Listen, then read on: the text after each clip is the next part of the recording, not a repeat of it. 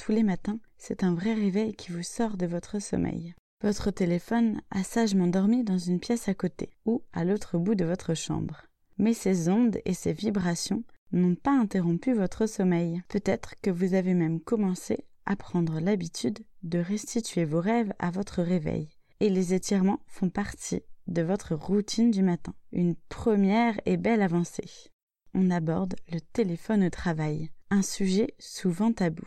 Et pourtant, le téléphone vient fissurer constamment notre attention dans nos tâches au travail. Un flot continu de mails, appels, SMS, notifications vient nous interpeller et nous interrompre dans nos tâches.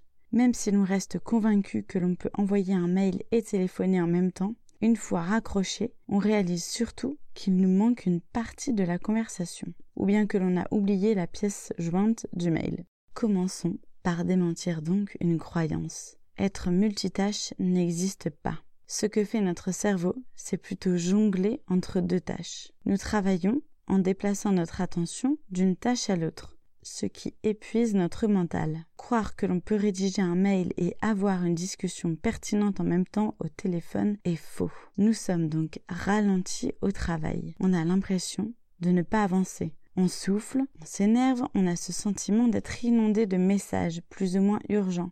La sphère professionnelle et personnelle s'entremêlent alors. Le soir, une fois chez vous, votre esprit est encore un peu au travail. Certes, vous avez accompli des tâches. Pourtant, vous avez cette impression de ne pas être allé vraiment au bout des choses. Comme vous n'étiez pas tout à fait pleinement présent, votre esprit n'a pas imprimé ce moment de flottaison déçu de vos performances, vous risquez de vouloir en faire plus, de jeter un coup d'œil à vos mails alors que vous n'êtes plus au travail. C'est une situation qui insidieusement devient propice au burn-out. Pour ne pas atteindre ce seuil, on vous propose de travailler avec la drôle d'horloge offerte dans le coffret, qui s'appelle en réalité un timer. C'est un objet que vous pourrez utiliser en suivant une technique pour augmenter votre productivité au travail. L'idée est de mieux gérer votre temps grâce à un système de minuterie. Vous devrez travailler sur une seule tâche durant 25 minutes. Pas d'ouverture de mail, de papillonnage sur les réseaux sociaux ou d'envoi de SMS. Pourquoi faire des sessions de 25 minutes?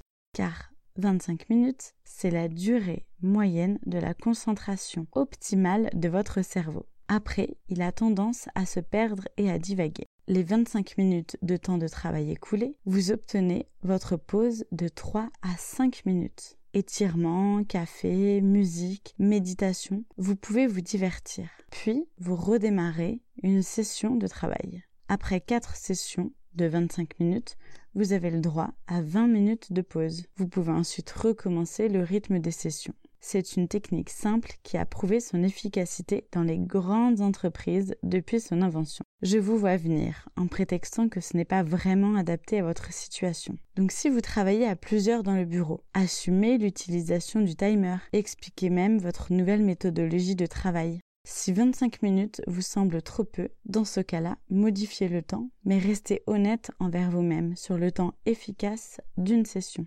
Et si vous avez une profession qui semble ne pas se prêter à cette technique, utilisez-la tout de même pour vos moments de rédaction, de mail ou de recherche Internet, qui peuvent être des moments très chronophages. Reconnaissez que vous n'avez plus vraiment d'excuses pour vous laisser distraire.